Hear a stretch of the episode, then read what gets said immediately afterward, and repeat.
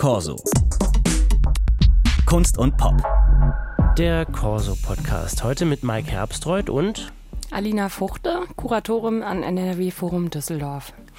Und Alina Fuchte, Sie haben da die Ausstellung Sneaker kuratiert. Ab morgen bis Mai läuft die.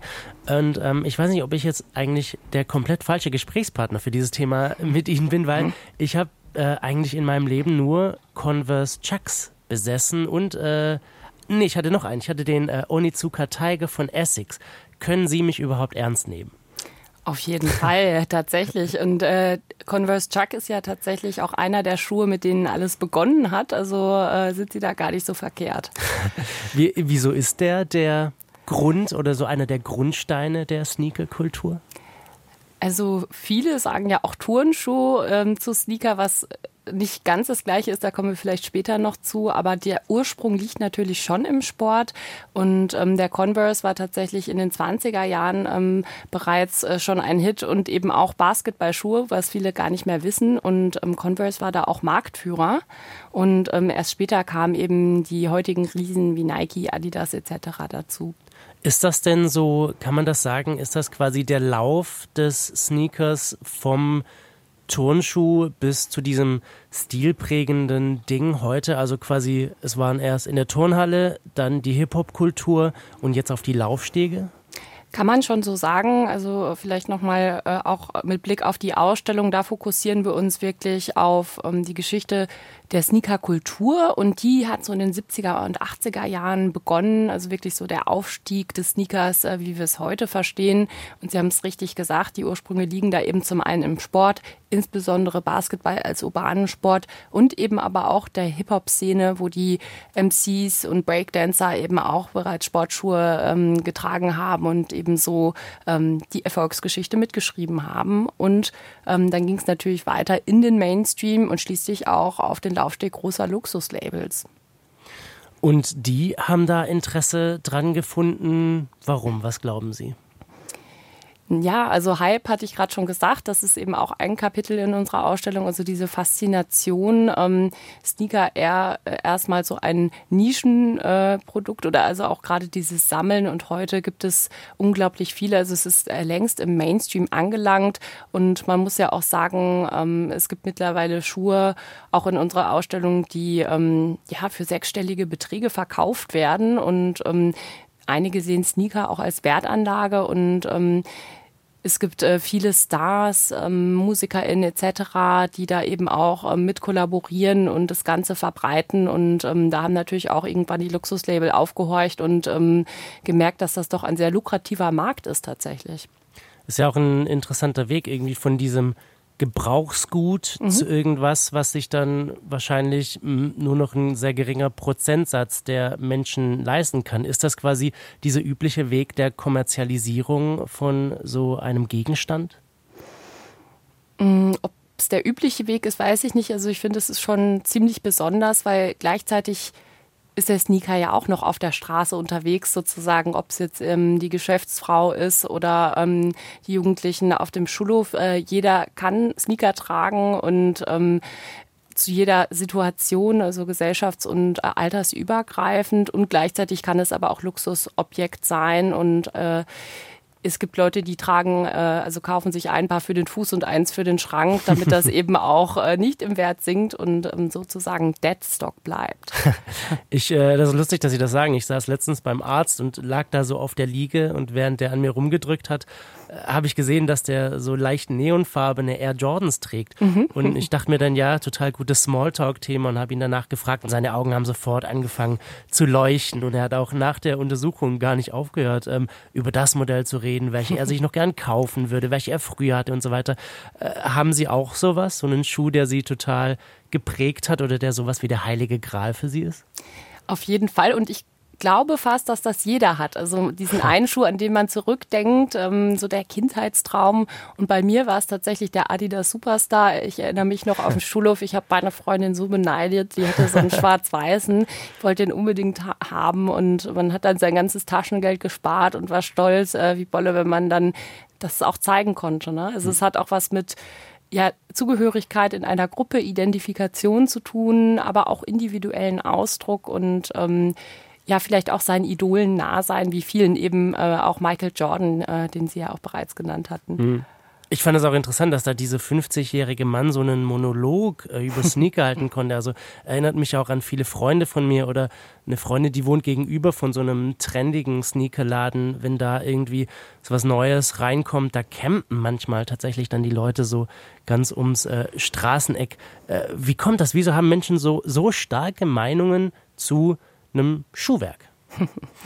Ja, mit dem Campen, das ist äh, ein guter Aspekt. Also Sie sagen es, also Leute campen tagelang vor den äh, Stores. Mittlerweile hat sich viel auch auf das Online-Geschäft verlegt natürlich. Da gibt's dann sogenannte Drops, ähm, wenn ein Schuh rauskommt und ähm, dass man ihn online kauft und da kann ein Schuh auch schon mal binnen weniger Sekunden ausverkauft sein und am nächsten Tag findet man ihn dann auf Wiederverkaufsplattformen für den vielfachen Wert. Mhm. Und ich glaube, diese Faszination ist eben auch diese Jagd nach dem Schuh. Ne? Also gerade bei den limitierten Modellen, weil das sind natürlich die besonders begehrten.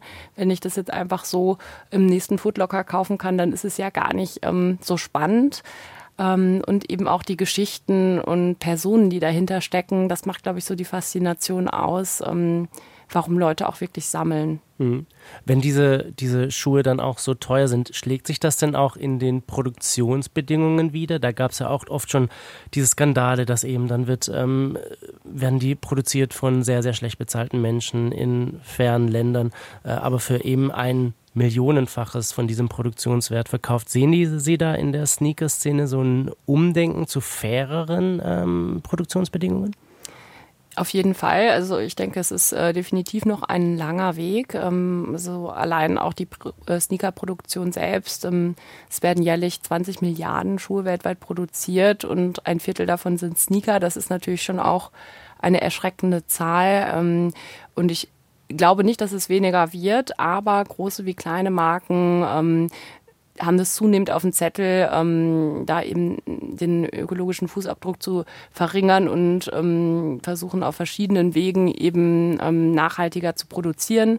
Ob das eben faire Arbeits Bedingungen sind, also im Sinne der sozialen Nachhaltigkeit, aber auch die Art der Materialien, die verwendet werden, also dass es eben abbaubare Produkte sind, die in die Kreislaufwirtschaft zurückzuführen sind oder aber dem Schuh ein möglichst langes Leben durch Repair-Systeme ähm, zu ermöglichen oder eben auch Schuhe tatsächlich von einer Marke ähm, namens Allbirds, ähm, wo sie ein Verfahren entwickelt haben, was sie Open Source gestellt haben. Das mhm. finde ich ähm, eben sehr besonders spannend, weil es ja eigentlich eher immer oft Markenrechtsstreit oder Patentthemen gibt. Und da ist es wirklich Open Source für alle verfügbar. Wir wollen gemeinsam die ganze Industrie nachhaltiger gestalten und ihr könnt unsere Technologie mitnutzen. Das finde ich dann schon sehr zukunftsweisend. Ja, die Zukunft des Sneakers spielt in Ihrer Ausstellung ja auch eine Rolle. Ähm, nach welchen Kriterien haben Sie denn sonst so diese Schuhe äh, ausgewählt, die Sie dort ausstellen im NRW-Forum?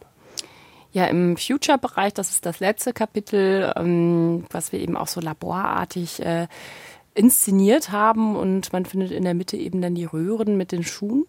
Und ähm, da geht es einfach darum, ähm, was ist eben zukunftsweisend, wie geht es weiter, ist natürlich dann auch nur eine Vermutung von unserer Seite, welche Trends sich da abzeichnen. Aber ein großes Thema sind da auf jeden Fall 3D-gedruckte Schuhe beispielsweise. Ne? Mhm. Also ähm, äh, spricht auch eben für Nachhaltigkeit, weil weniger Materialverschwendung.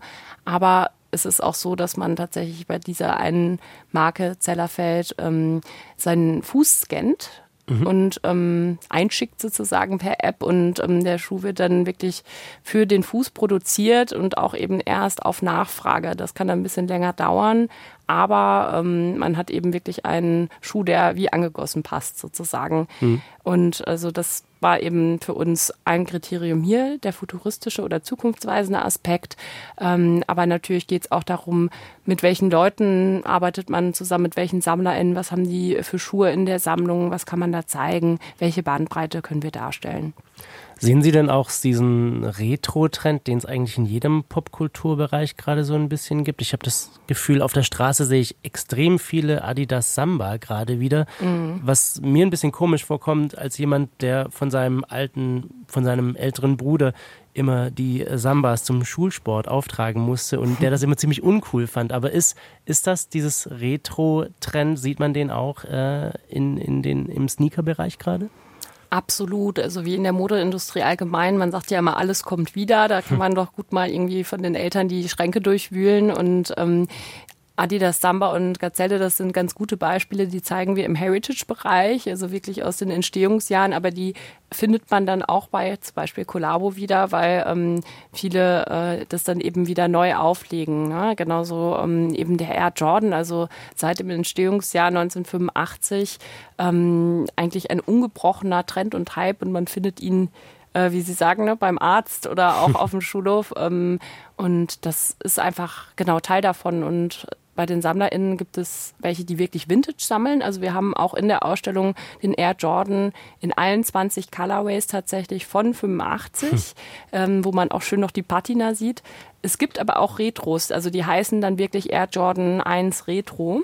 Und ähm, die sind dann eben dem nachempfunden. Also teilweise die originalen Farbwege oder auch wirklich extra vergilbt gemacht und auf Retro, also auf alt ähm, ausgelegt. Das alles zu sehen gibt's ab dem 17.02. im NRW-Forum in Düsseldorf. Sneaker heißt die Ausstellung, die Alina Fuchte kuratiert hat. Vielen Dank fürs Gespräch. Danke auch. Das war der Corso Podcast für heute. Mehr von Corso Kunst und Pop finden Sie überall da, wo es Podcasts gibt und in unserer DLF Audiothek. Die können Sie sich kostenfrei runterladen. Schauen Sie einfach mal auf unsere Website deutschlandfunk.de/slash Audiothek. Mein Name ist Mike Herbstreuth. Vielen Dank fürs Zuhören. Machen Sie es gut. Corso Kunst und Pop.